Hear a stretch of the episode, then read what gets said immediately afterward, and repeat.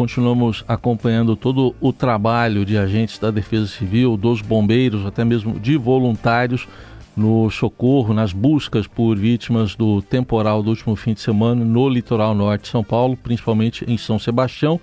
Para lá que a gente vai agora para conversar com a Major Luciana Soares, que é porta-voz do Corpo de Bombeiros que está atuando em São Sebastião, principalmente na Barra do Saí, a área mais atingida. Major Luciana, bom dia, obrigado pela presença aqui no Eldorado.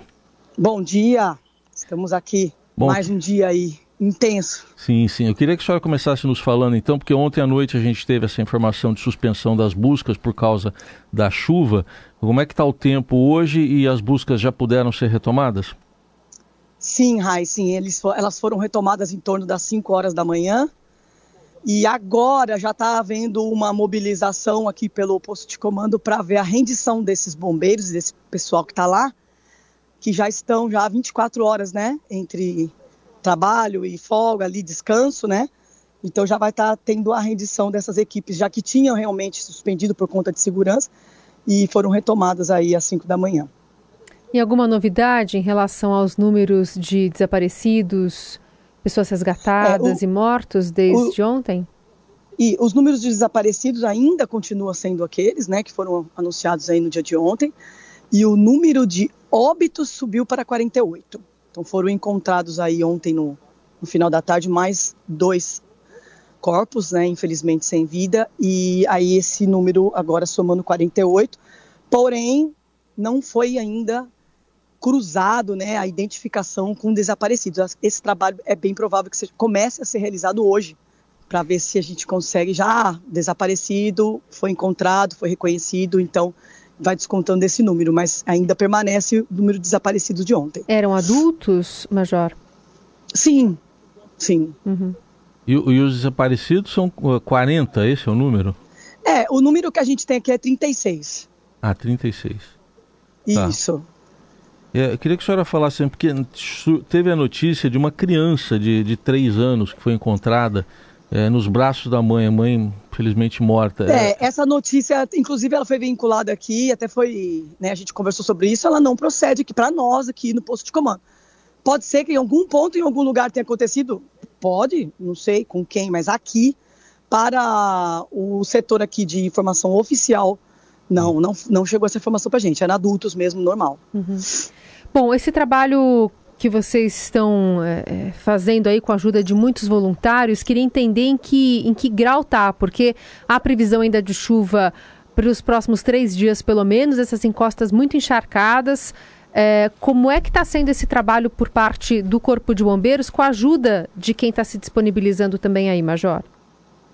É, é um trabalho que já é, é, é, comum, né? A gente não é a primeira ocorrência, a gente já tem alguma experiência, o Corpo de Bombeiros é, atendeu ano passado a Franco da Rocha, dois anos no Guarujá, né, já participou aí do, de Mariana, Brumadinho. Então a gente já tem uma certa experiência, até para envolvimento dessa população local e em relação também à questão de segurança. É um pessoal muito preparado, muito especializado.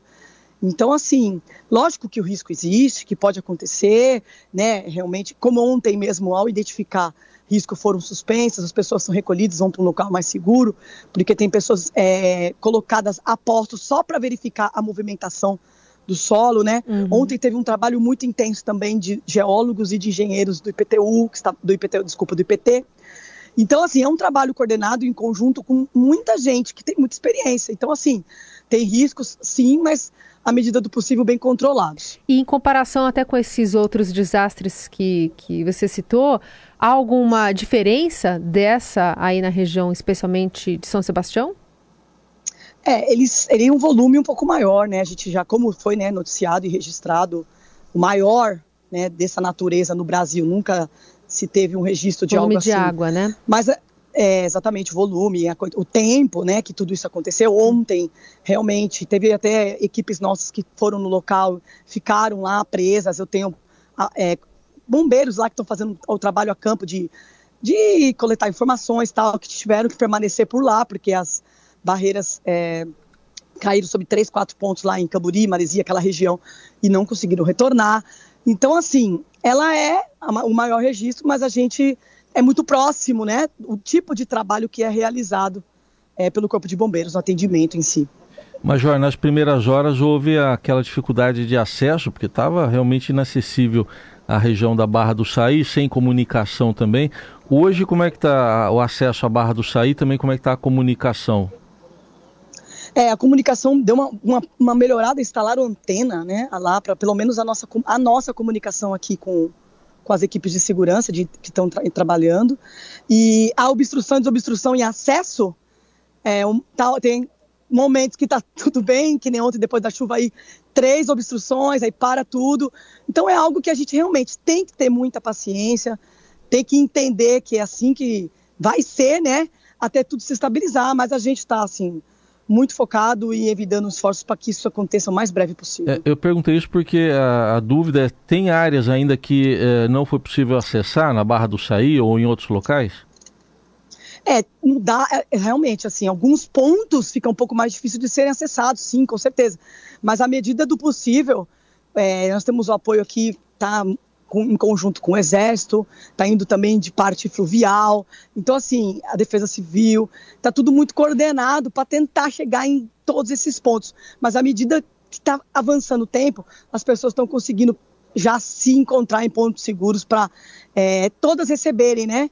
o tipo de apoio necessário. A partir de agora, Major, já está mais difícil é, encontrar pessoas com vida por conta até das características, né, de ser lama, de ser mais difícil encontrar bolhas de, de, de oxigênio, enfim, é, é, é, caiu muita coisa em cima. Qual que é a expectativa? É, ontem, ontem me fizeram esse questionamento, né? Uhum. as chances de encontrar comida, de encontrar, de ter a célula de vida, célula vital, né? Sim. Assim, é o que eu estava explicando, depende muito da questão de onde a, a vítima, né, essa pessoa se encontra, em contato principalmente com áreas vitais, como a área das vias respiratórias. Então, se a pessoa tiver algum tipo de proteção, uhum. algum espaço vital em relação às suas vias aéreas, como nós podemos ver lá no resgate, no resgate lá de Turquia, realmente a gente tem chance de encontrar com dias, porque a área, a, a região, a, as, as vias aéreas estão protegidas. Sim. Agora, se as vias aéreas não foram protegidas, elas tiveram contato realmente com lama, com terra, é questão de minutos entende? Então não é uma questão de sobrevivência, tipo, ah, quantos dias? Se as vias aéreas forem comprometidas, é questão de minutos, como um afogamento, como um sufocamento, entendeu? É, bom, uh, em relação ao trabalho propriamente do, dos bombeiros, aí queria que o senhor falasse uh, qual a maior dificuldade que tem sido encontrada até aqui? A maior dificuldade realmente é essa questão de a gente depender da, do clima, né, da condição climática que realmente ontem, por conta daquela chuva à tarde, ou, no, novos deslizamentos aconteceram. É, houve três pontos de obstrução na estrada e lá no local mesmo ficou um pouco comprometido, aí tem que parar. Essa é sempre a nossa maior dificuldade. A gente quer trabalhar, a gente quer resolver, a gente quer trazer estabilidade para a região e infelizmente às vezes por conta de que não está ao nosso alcance, né, condição climática, a gente é obrigado a parar e esperar e aguardar. Essa é a grande dificuldade. Claro que vai depender também da, do clima, mas queria entender qual a perspectiva de dias que vocês têm de planejamento de atuação aí na área e o efetivo empenhado também, Major. É, a gente não tem como precisar agora a, a, o termo dessa operação, né? Uhum. Tanto que até o, a sede do governo, o governador está aqui com a gente, tudo, apoiando em tudo que a gente precisa. Não tem, não dá para falar uma semana, 15 dias, não tem. É, é bem possível que esse, esse, esse atendimento se estenda aí, né? Por ah, mês, porque a, a, às vezes, assim, muitas vezes o efetivo e o tamanho da operação vai se diminuindo à medida que ela vai se resolvendo, né? Mas no momento a gente está trabalhando com um efetivo em torno de quase 200 pessoas do Corpo de Bombeiros por dia, mais o apoio de uns 100 integrantes do Exército. Tudo bem, ouvimos. Sem contar os ah. órgãos ah. de segurança uhum. da polícia, da, Sim da Defesa Civil, da própria Prefeitura, do IPT e todos esses é, envolvidos também diretamente. Ok, então ouvimos informações atualizadas, direto de São Sebastião, infelizmente subiu para 48 o número de mortos. Informações trazidas pela Major Luciana Soares, porta-voz do Corpo de Bombeiros. Muito obrigado pela atenção, um bom trabalho aí. Agradeço a oportunidade, que Deus nos abençoe.